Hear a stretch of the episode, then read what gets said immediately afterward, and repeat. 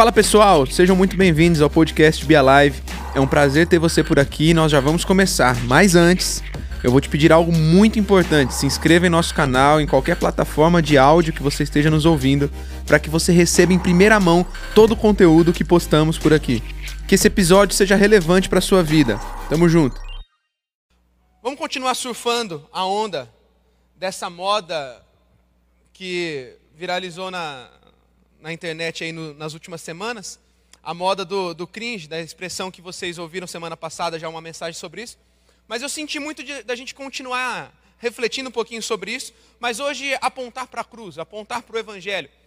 Já há algumas semanas nós temos falado sobre o Evangelho, temos falado sobre a cruz de Cristo aqui nas nossas reuniões do Live Livre. E hoje eu gostaria de fazer uma afirmação com você que a cruz ela não é cringe, a cruz ela não é um objeto de vergonha.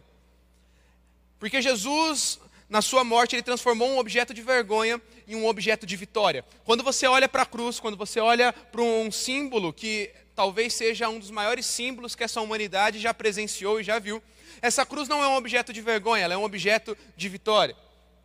E eu quero continuar nessa onda que a gente conversou na última semana, nossa última reunião, porque você lembra que o termo cringe nada mais é que o termo que a geração Z vem usando e ele quer dizer vergonhoso, mico, cafona, e eles usam para definir o que? O comportamento de, ou alguns comportamentos da geração dos mileniais. Alguns comportamentos que a geração Z julga ser comportamentos constrangedores, eles colocam, eles taxaram como cringe. Só que esses conflitos geracionais não são um problema em si. Toda geração compartilha de conflitos geracionais com outra geração. Isso sempre existiu, isso sempre vai existir. O problema, e o que me incomoda, e o que me fez ainda continuar surfando a onda desse termo, é que muitas vezes estão tentando taxar como cringe, como vergonhoso, como retrógrado, tudo aquilo que se diz conservador ou moral. O que me incomoda é navegar pelas redes sociais e ver pessoas pegando tudo aquilo que é moral, que é correto, que é conservador e taxando como algo antiquado, ultrapassado. Mas antes de tudo, para eu começar essa mensagem, eu gostaria de dizer para você que não, eu não creio que o conservadorismo ele atinge 100% do evangelho. Afinal, a Bíblia e o evangelho é muito mais do que uma vertente ou um posicionamento político ou social. Nenhuma ideologia, nenhuma vertente social e política consegue se encaixar 100% nas Escrituras e no Evangelho. Mas, entretanto, quando eu começo essa mensagem falando com você sobre conservadorismo, eu estou falando de um estilo de vida que empresta valores do estilo de vida judaico-cristão que se baseia em princípios e valores da palavra de Deus, aquela a qual acreditamos, aquela que nós dizemos que é a nossa única fonte de vida e regra. Mas dia a dia, eu abro o meu celular e eu me deparo com absurdos nas redes sociais que me levam a refletir e me levam a continuar sábado a sábado insistindo nos mesmos tópicos. E me levam sábado a sábado continuar insistindo em mensagens como essa. Porque a verdade é que algo me incomoda e algo me chama atenção e algo me tira da minha zona de conforto e algo me faz perguntar: até quando nós cristãos vamos deixar com que alguém diga que aquilo que cremos e vivemos, que os princípios e valores imutáveis que acreditamos são ultrapassados? Até quando vão, vamos deixar fazerem brincadeirinhas e zombar da nossa fé, em nome de uma liberdade de expressão que só eles podem ter? Ao contrário do que falam por aí, a Live Livre, estude um pouquinho melhor e você vai ver que esses valores e princípios que eu estou te dizendo para você defender são valores e princípios que fizeram desse mundo um mundo melhor ao redor da história. Estude um pouquinho mais e você vai perceber que esses valores judaico-cristãos lideraram as maiores conquistas da humanidade.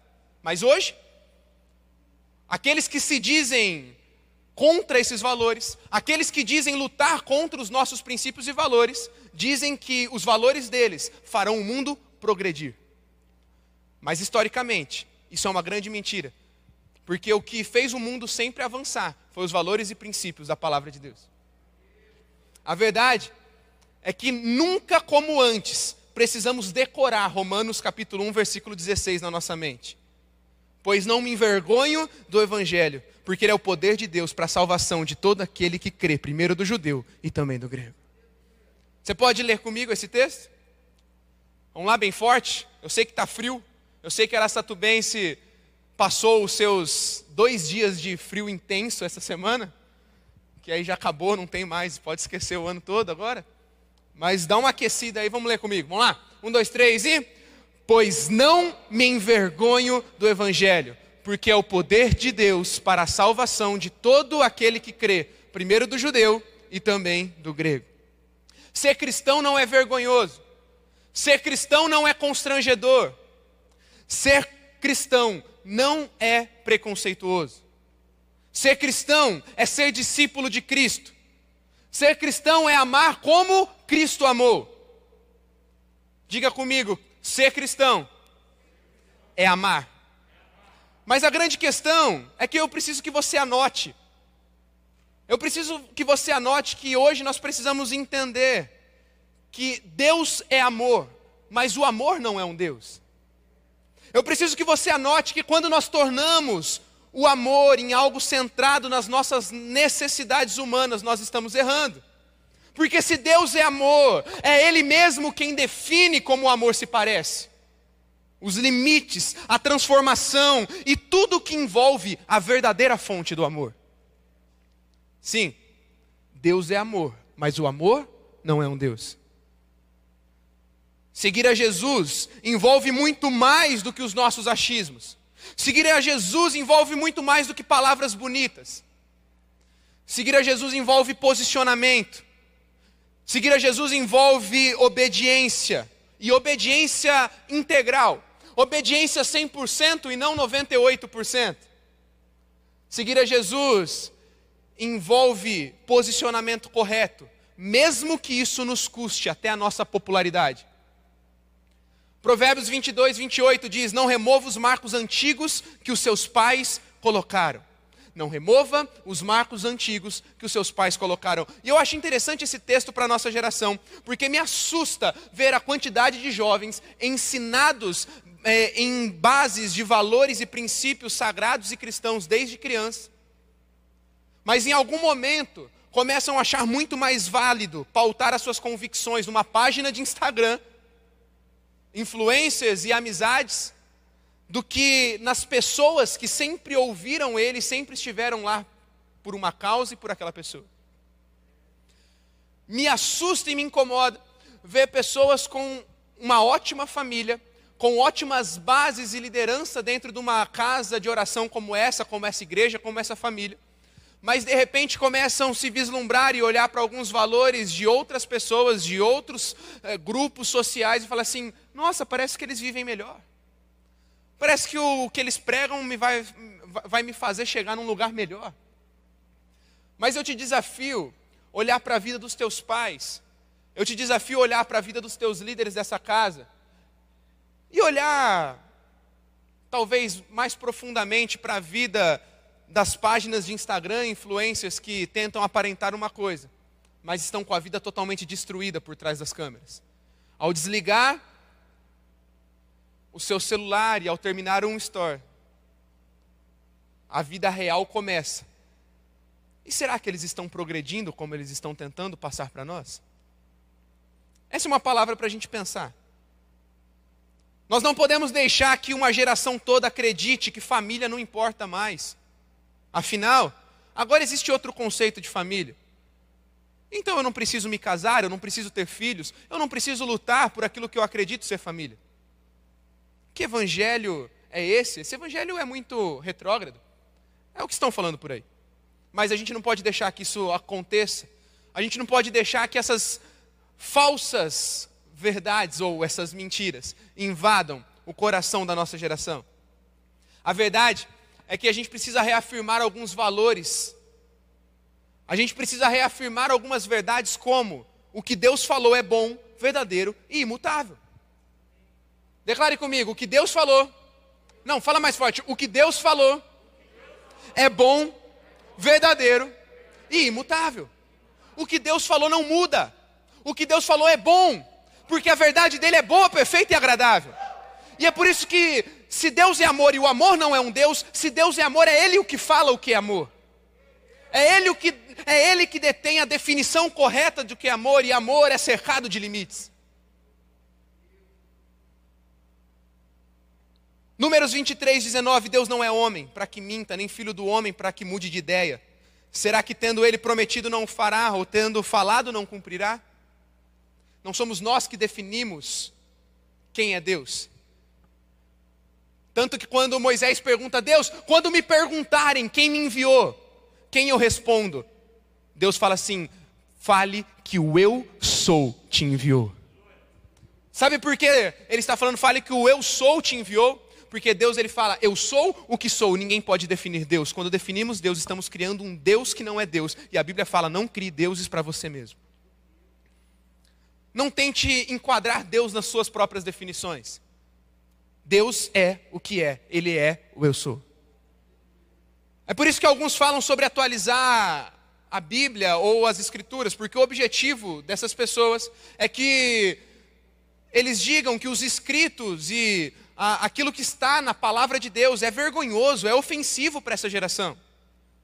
Mas a verdade é que quando eu olho para a Bíblia, eu enxergo que nem sempre Deus fala o que o mundo quer ouvir. Deus, ele fala o que os seus filhos precisam ouvir. Nem sempre Deus vai falar o que a gente quer ouvir. E esses dias no Twitter, eu vi uma frase engraçada, eu não lembro certinho, mas era mais ou menos assim: Olha, Estou espantado que essa é a primeira vez na história que os jovens são mais chatos que os velhos. Engraçada a frase, mas reveladora. Porque, como a nossa geração de verdade precisa urgentemente aprender a lidar com aquilo que nos tira do conforto. Como a nossa geração precisa urgentemente aprender a lidar melhor com aquilo que não gostamos de ouvir. Precisamos mostrar e evidenciar nesses dias que o que Deus falou por mais que talvez A ou B não goste, ou até eu não goste daquilo que ele falou, os seus preceitos são bons, os seus princípios e limites nos protegem. A palavra de Deus é boa porque ele é bom. A palavra do nosso Deus continua sendo uma verdade imutável e ela é boa para nós. Você pode colocar a mão no teu coração, mesmo que talvez ainda você não confie nisso. Mas em fé você pode dizer assim: a palavra de Deus é boa para mim porque o meu Deus é bom. Precisamos reafirmar nesses dias valores como a igreja e os valores do reino. Não são um hype, não são algo momentâneo. Eu uso também a palavra hype, a gente usa muito, Mateus gosta de usar demais, mas me incomoda um pouquinho começar a achar que evangelho é coisa de hype, é coisa do momento, é coisa do que está estourado. Não são hype, porque hype passa. Aquilo que é momentâneo passa, mas aquilo que é eterno dura para sempre. E 2 Coríntios 4,18 diz que nós não fixamos os olhos naquilo que se vê, porque isso que se vê passa, isso é hype. Mas o que não se vê, isso é eterno. O que se vê é transitório, mas o que não se vê é eterno, e é nisso que nós temos a nossa convicção. Os olhos de um cristão estão na eternidade. Por isso, todas as ações que tomamos aqui na terra, todos os passos que damos, seja na igreja, seja numa faculdade, seja numa família, são direcionados e posicionados para a eternidade.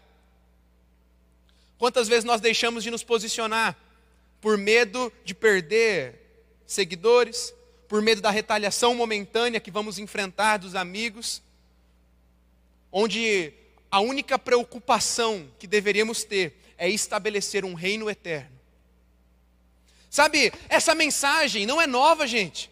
Essa mensagem do reino de Deus, ela pode soar desagradável para alguns hoje.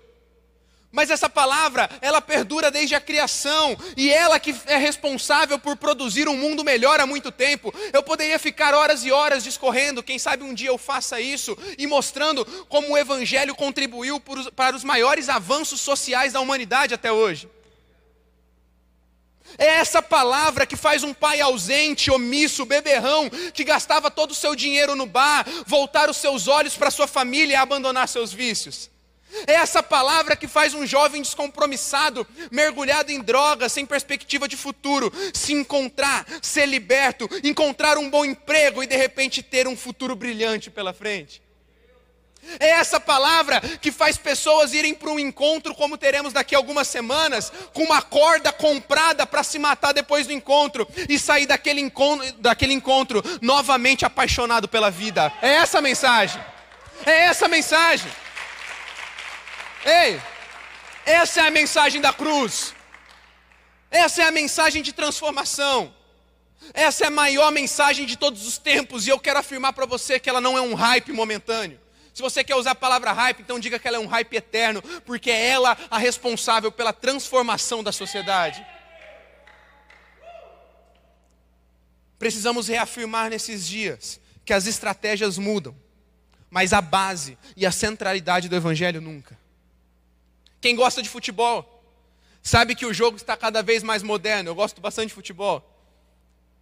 E a gente que gosta e assiste sabe que as variações táticas mudam, as estratégias do jogo mudam, os modos de preparação e recuperação física mudam. Mas, se você for numa escolinha de futebol ver crianças aprendendo a jogar bola, nunca mudou. Os fundamentos, a base é sempre a mesma. Ensina a criança dar o passe, ensina a criança chutar, ensina a criança driblar. Os fundamentos a base não muda, as estratégias podem mudar. Assim é o Evangelho. As estratégias para anunciá-lo podem mudar. Jesus não tinha um microfone como esse. Jesus não tinha um telão bonito como esse. Talvez Jesus não tinha o AC Music aqui ministrando louvor, tinha o louvor da época. As estratégias vão mudando.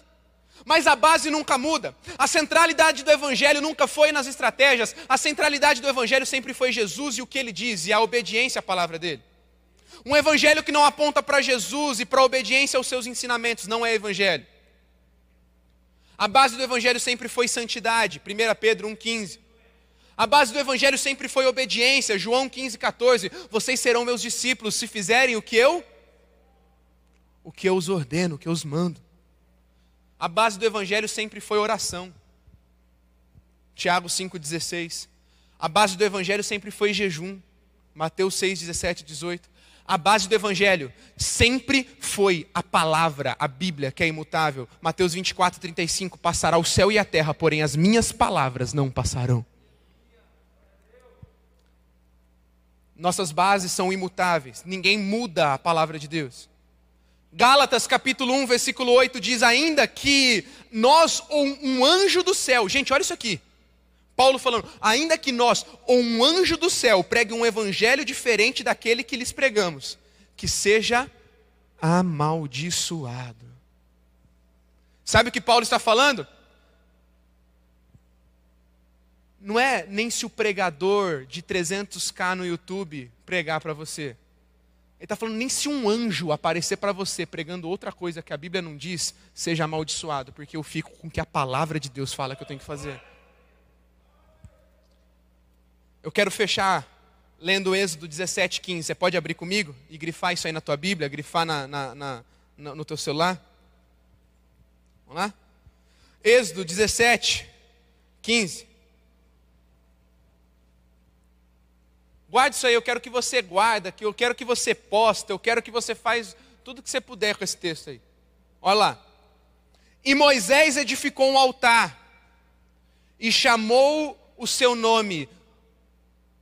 O Senhor é a minha bandeira. Você pode ler comigo?